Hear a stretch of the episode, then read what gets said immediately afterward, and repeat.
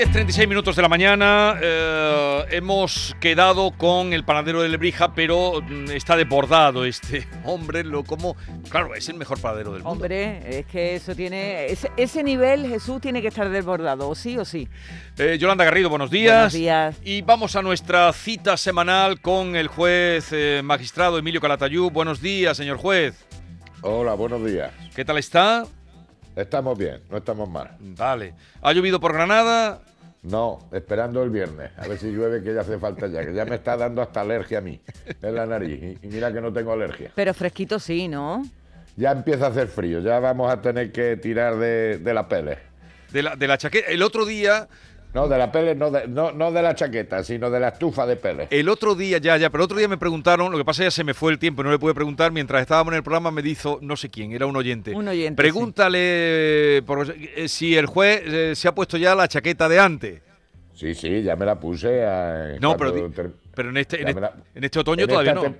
No, en esta temporada todavía no, me la puse al final, eh, poquillo antes del verano. Ya, sí, ya te lo dije, que me queda Sí, muy bien. no, pero él se refería que se le quedaba bien, pero que se refería en esta, que si había echado mano de No. la Claro. chaqueta. No, todavía no, todavía no. Bueno, y si va a llover ahora tampoco, hay que esperar. Tampoco.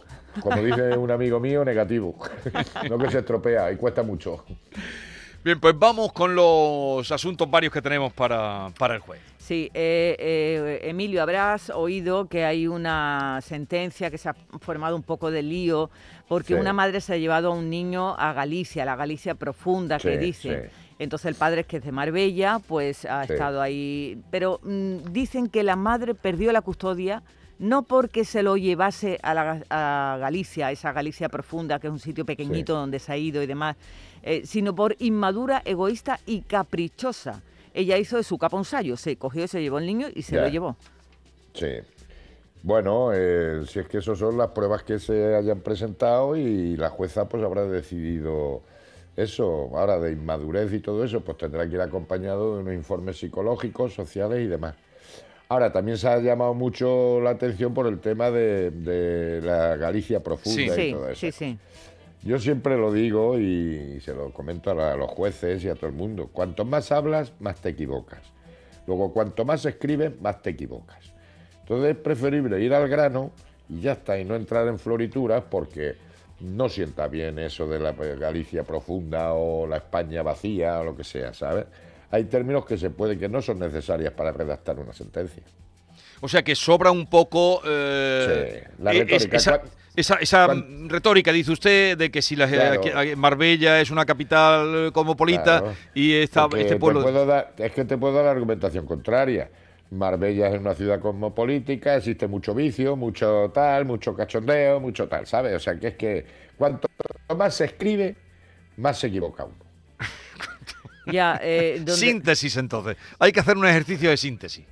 Claro, es eso, hay que ir al grano y no entrar en florituras porque ahí la lías. Y aquí esta mujer no se ha de- criticado la, la- la decisión, se ha criticado que la ha quitado por lle- llevársela a la Galicia profunda. Eso de la Galicia profunda sobra, bajo mi opinión, ¿eh? si se la lleva a un sitio que tiene 300 habitantes, eh, Sí, pero tiene cerca también una población grande, Sí, pero sí, como sí. dice... Hombre, eh, pues yo, eh, mira, eh, mi nieta vive en un pueblo de 700 habitantes y está en la gloria. sí. o sea que sobra eso. En cuanto a lo otro, pues ya depende, como usted dice, la, la Claro. aportación o los argumentos que se dieran. Claro. Porque Claro, eso, pero, informes y pero demás. sí de manera general, también hoy se ve eh, en un acto de conciliación, están citados a conciliarse, pero no van a ir, ¿no? Ni la ministra Montero ni el, el exmarido de Juana Rivas en, en Madrid. Em, cuando no se tiene, llevarse a los niños sin autorización, eso eh, Esos problemas. no se debe es un hacer. problema. No se debe hacer porque es un problema y es que puede ser acusado pues, de sustracción de menores, ni más ni menos. Si es que lo que pasa es que, es que las resoluciones judiciales están para cumplirlas y no son discutibles. La única forma de discutir es plantear un recurso. Pero si no se recurre o lo que sea y son firmes esas resoluciones, hay que ejecutarlas y punto. Si no es más. Y se está poniendo aquí que todo se discute, las resoluciones judiciales se discuten, y lo estamos viendo con el canario y todo esto. Si aquí no hay que hacer tanta, tanto estudio. Te ha dicho una- el juez una cosa, es firme esa resolución, hay que cumplirla, punto. No hay más. Porque es que si no, no creemos en la separación de poderes. Y si no creemos en la separación de poderes, pues nos cargamos el Estado de Derecho. Bien, pues ya lo saben porque luego cuando salen estas noticias, y como usted bien dice, se, se tomó un poco el rábano por las hojas con el tema de, de ese, ese- esa Claro. matización excesiva que dice usted, verborreica, de decir si Pero- el pueblo era más pequeño o más grande. Pero. Emilio, yo te quería preguntar, cuando por ejemplo en una pareja que se ha separado y tienen hijos, eh, uno se quiere ir a otro municipio, a otra ciudad, Bueno, ¿Se quiere ir o tiene necesidad? o por tiene necesidad, trabajo? ¿qué- qué- cómo, Sí. cómo se pacta eso? Eso es muy difícil, ¿no? Pues mira, si no se ponen de acuerdo, si no se ponen de acuerdo, decide el juez. Para eso están los jueces. Es decir, lo suyo llegar a un acuerdo, y por eso siempre lo hemos dicho aquí, más vale un mal acuerdo a un buen pleito. Pero si no se ponen de acuerdo, lo tendrá que decidir el juez en base al interés del menor. Claro, si es que no hay más, es que es el problema. Claro, eso por eso decían también que aquí la madre había ido por su interés y no mirando el interés de- del, del niño. Eso es lo que habrá valorado, eso es lo que habrá valorado la jueza. Sí. Que Pero eso- que, que todo es discutible, pero pues cuando no se llega a un acuerdo, pues tiene que decidir el juez, que para eso está. Y se acata la resolución y punto. Bueno, antes de que se nos pase el tiempo, Sí. eh, quiero llamar la atención porque usted la llama en su blog y es que este 27 de octubre eh, en Puerta Real, en el centro de Granada, habrá una eh, puestación para recaudar fondos entre la población de la asociación Relevos por la Vida, que está dedicada a apoyar a los jóvenes y a los niños que padecen cáncer, ¿no? Y que ha sabido Sí. además, dice usted, cuenta eh, ganarse el favor de muchas personas y de las instituciones a base de coraje y esfuerzo. Si quiere hacer pues ese llamamiento para la población de Granada. Hombre, por supuesto, estamos... eh, siempre se dice la enfermedad, pero cuando un niño padece un cáncer, es lo más cruel que te puede pasar. Entonces, ¿cómo no van, cómo no hay que apoyar esas causas? Y yo además conozco, conocí a la madre y ayudé con ella. Esta fue una chica que su hijo se murió y entonces hizo hincapié para facilitarle una especie de videoconsolas a los críos mientras recibían la, mientras recibían la quimio Sí. los pobres chavalines. Entonces se consiguió también trabajar para que tuviesen los chavales, que estuviesen en una sala independiente de los mayores, es decir, darles más comodidades dentro de la, de la cosa que tiene la, la quimio. Entonces, todas esas causas hay que apoyarlas. A ver, como por ejemplo yo lo del bigote, lo del bigote es por el cáncer de próstata y por el suicidio infantil. Sí. Pues todos esos signos son importantes. Y lo mismo que se lucha y se pone de manifiesto el cáncer de mama en las mujeres, pues hay que poner en conocimiento el hecho del suicidio infantil, los chavales que tienen cáncer. ¿Qué más desgracia que te puede tocar que tener un niño que tenga un cáncer? El sufrimiento que tiene para el niño y el sufrimiento que tiene para los padres y para toda la familia. Es durísimo, entonces, pues claro que hay que poner en voz todos estos movimientos. Bueno, pues ya lo saben que hoy miércoles 27 de octubre estarán en, eh, Puerta Real, en el centro de Granada, para recaudar fondos entre la población que se quiera pasar De por esa ahí. Asociación Relevos por la Vida. ¿Qué es durante la mañana, tarde o durante todo el día, eh, señor juez? Yo me imagino que será durante todo el día. Vale, vale, pues ahí ya lo saben. Y eh, se, van a, y se van a poner luces, se va a poner una luz, una iluminación especial. Es decir, hay que, hay que dar bastante... Visibilidad, bastante- eh, ¿verdad? Ah, Claro, hay que dar visibilidad a eso. Yo, cuando veo a un niño con cáncer, que yo los he vivido cuando estaba mi mujer mala y yo cuando he ido a ver a niños, se, se te cae el alma a los pies. Por cierto, Emilio, ¿sigues con el bigote? Claro. ¿Hasta Hombre, cuándo? yo empecé con ventaja, porque yo me lo empecé a dejar, como tengo poco, pues me lo empecé a dejar antes, pero el compromiso es noviembre. Ah, durante el mes de noviembre. El día 1 de diciembre me lo quito. Vale, venga, pues ya está. para estar Es que preparadito, afeitadito qué para Navidad. con el bigote de- del señor juez. Sí. Mira, Ya me voy a parecer un guardia civil, voy a, en vez de un juez me voy a parecer a tejero, que está saliendo más de lo que yo pensaba. Bueno, también si sale mucho, se lo puede poner hacia arriba como Dalí o como los eh, Sí, eh, bueno, como, o como Camilo, el cantante este que está causando furor ahora, Camilo, Es- con el bigotito no así hacia arriba. ¿No? Ese no sabe quién es, yo tampoco. No, Bueno, yo es que soy más, yo soy más de los Beatles y de Camilo VI y Nino Bravo, ¿sabes? Bueno, Emilio, la pasada semana hablábamos de que habían eh, propinado una paliza a una profesora. Eh, cosa que, que, ocurre de vez en cuando, pero que está ahí. Bueno, este año leemos también, eh, este año, esta semana digo, eh, leemos en tu blog que un abuelo de 81 años y su nieta ah, también han agredido a un médico. Sí. Seguimos con lo mismo, ¿no? Profesores, médicos. claro, el problema de la educación. Ahora, un abuelo, si, si el abuelo es un chorizo, pues imagínate, como se dice, detrás del palo está el estacazo. Pues hombre, no tiene sentido que un abuelo de ochenta y tantos años vaya a golpear a un... Ahora, yo me imagino que sería el nieto que tendría, no sé la edad que tiene el nieto, pero es la falta de... Una nieta, 24 años. Pues entonces, claro, sería la nieta. No creo que, que el abuelo le diese una paliza al médico. sería la nieta. Es la mala educación y la pérdida de autoridad y de respeto. No es más. Y es que vamos para atrás. Entonces, es una pena. Pero si yo siempre cuando vas al médico vas asustado y ahora vas preparado con, el, con la mano para darle un golpe al médico. Hombre, es como ahora eh, con los alumnos y los maestros. Es que el, el, maestro es el enemigo, vamos, el alumno es el enemigo del maestro.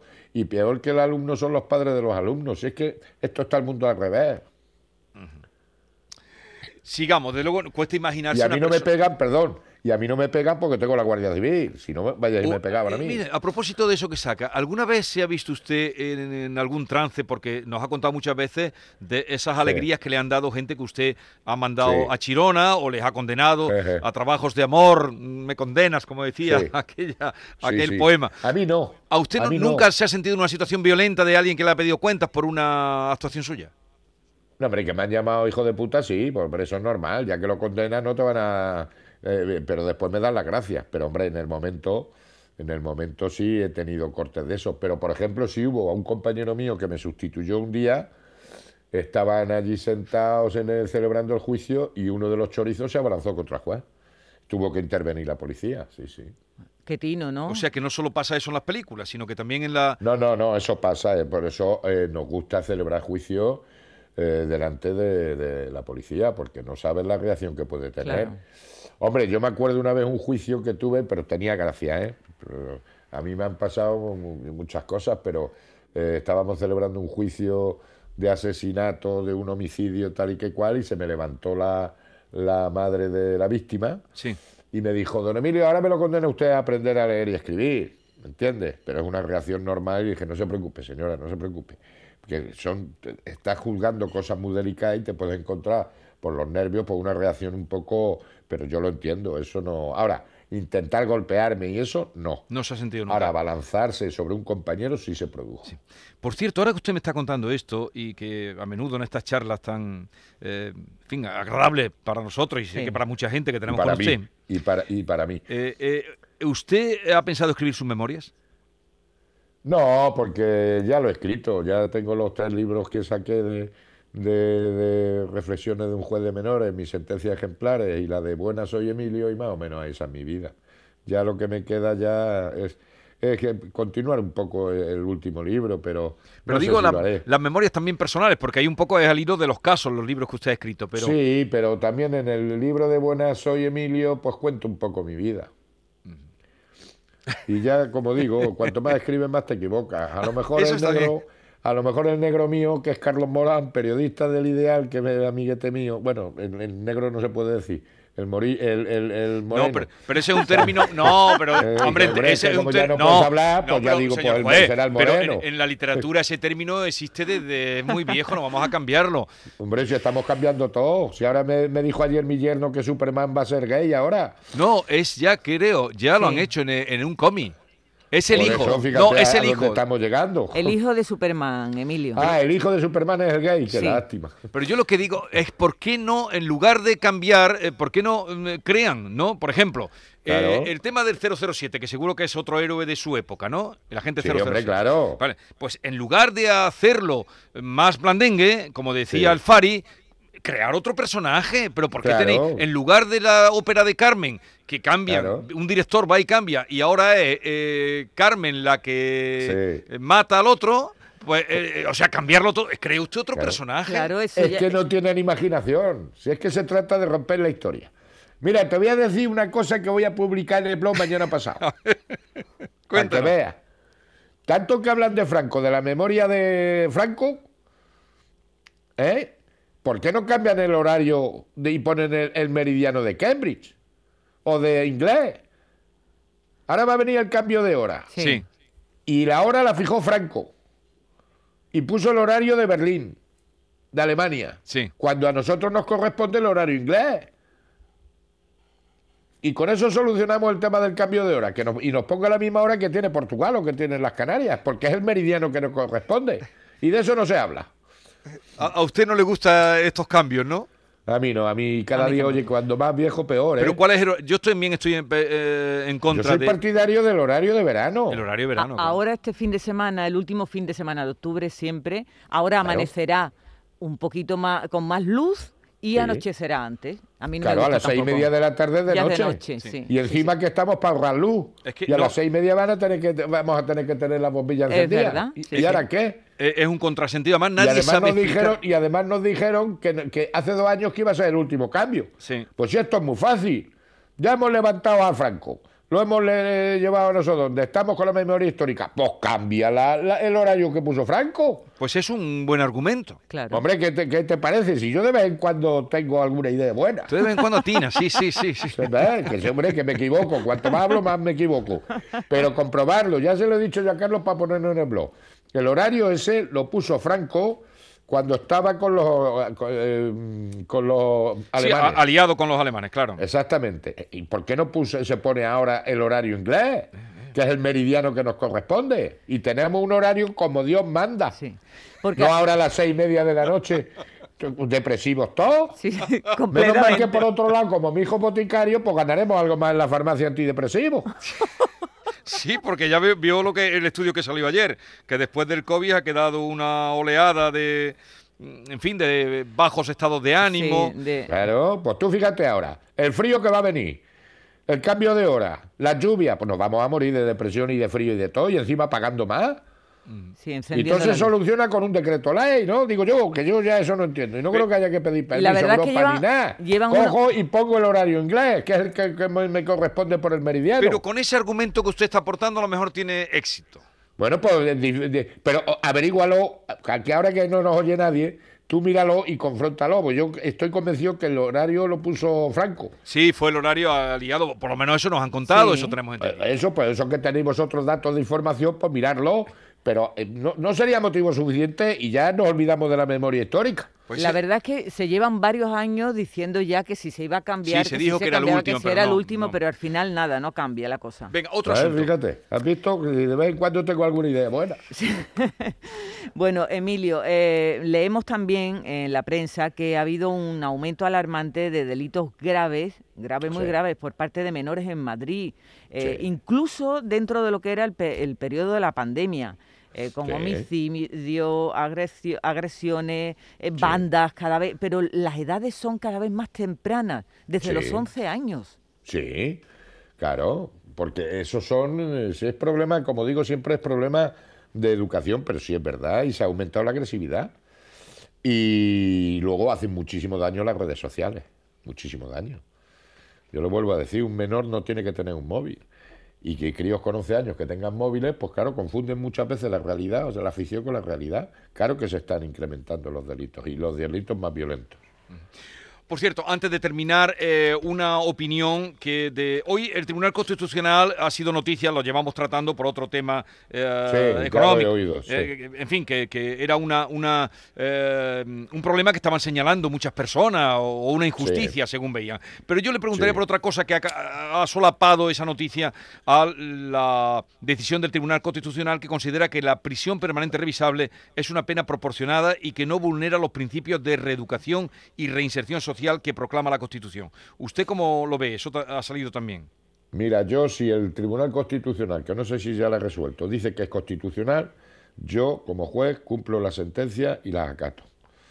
Yo siempre he pensado, pensaba antes de que, no sé si, si ya se ha dictado la sentencia en ese sentido, pero creo que en España se cumplen pocas penas, es decir, 30 años y sale a los 15 años. Entonces, la prisión permanente revisable, claro, el problema es si no te la revisan. Entonces se convierte, en cadena perpetua. Pero claro, con la matización de revisable, si se puede revisar, pues lógicamente se cumplirían los requisitos legales. Pero yo lo que sí digo es que se cumplen poco las condenas. Por eso digo que muchas veces los menores cumplen más que los mayores. ¿Y, y eso por qué? Pues porque si llevan los dos tercios, que si la condicional, que No, si el tercer digo, grado, el- que si el, segundo sea- grado, que si tal, que si cual. No, pero digo por lo que usted dice que los menores cumplen más que los mayores. Hombre, pues si yo le meto a un chaval dos años o, o cinco años, ¿eh? salvo, eh, salvo que el chaval vaya muy bien, se, se traga los cinco años. Y ya depende del delito también. ¿Me entiendes? Que no es por ley que te establece que si el tercer grado, que si el segundo grado, no. Aquí queda criterio del juez en base a la evolución del menor. Pero a veces yo he tenido chavales que han cumplido la totalidad de su condena. Y en mayores, ajá, Bueno, pues eso sí, ha salido, eh, ya adelantó el 6 de octubre, pero la- el alto tribunal ha dado a conocer la sentencia íntegra sobre la prisión permanente revisable, Claro. cuyo Pero fallo... el problema, mira, el problema del constitucional es que va muy lento. Claro. Que va muy lento. Ese es el problema. Y entonces esas sentencias que me parecen muy bien, las tenían que sacar sobre la marcha. Y ahí también Felipe González se equivocó al quitar el recurso previo de inconstitucionalidad. Pues aquí lo dejamos. Pues ya está. Mira lo de Franco. Vale, no, eh, en el 1940 fue cuando se adoptó el horario. Ahí estaba don Francisco, ¿no? Claro, estaba Franco, sí, sí. 1940 se adoptó por el, el horario de los aliados. Pero ¿Y ese qué argumento... fue? Por sus narices, ¿no? eh, ese claro, por supuesto. Claro. Pues que por las narices del Pedrito lo cambia al inglés, ¿eh? Pues a ver, cuando usted lo difunda, puede que eh, ahí puede que tenga fuerza ese argumento que usted da. Un abrazo, señor juez. Hasta Adiós, luego. Emilio. Adiós.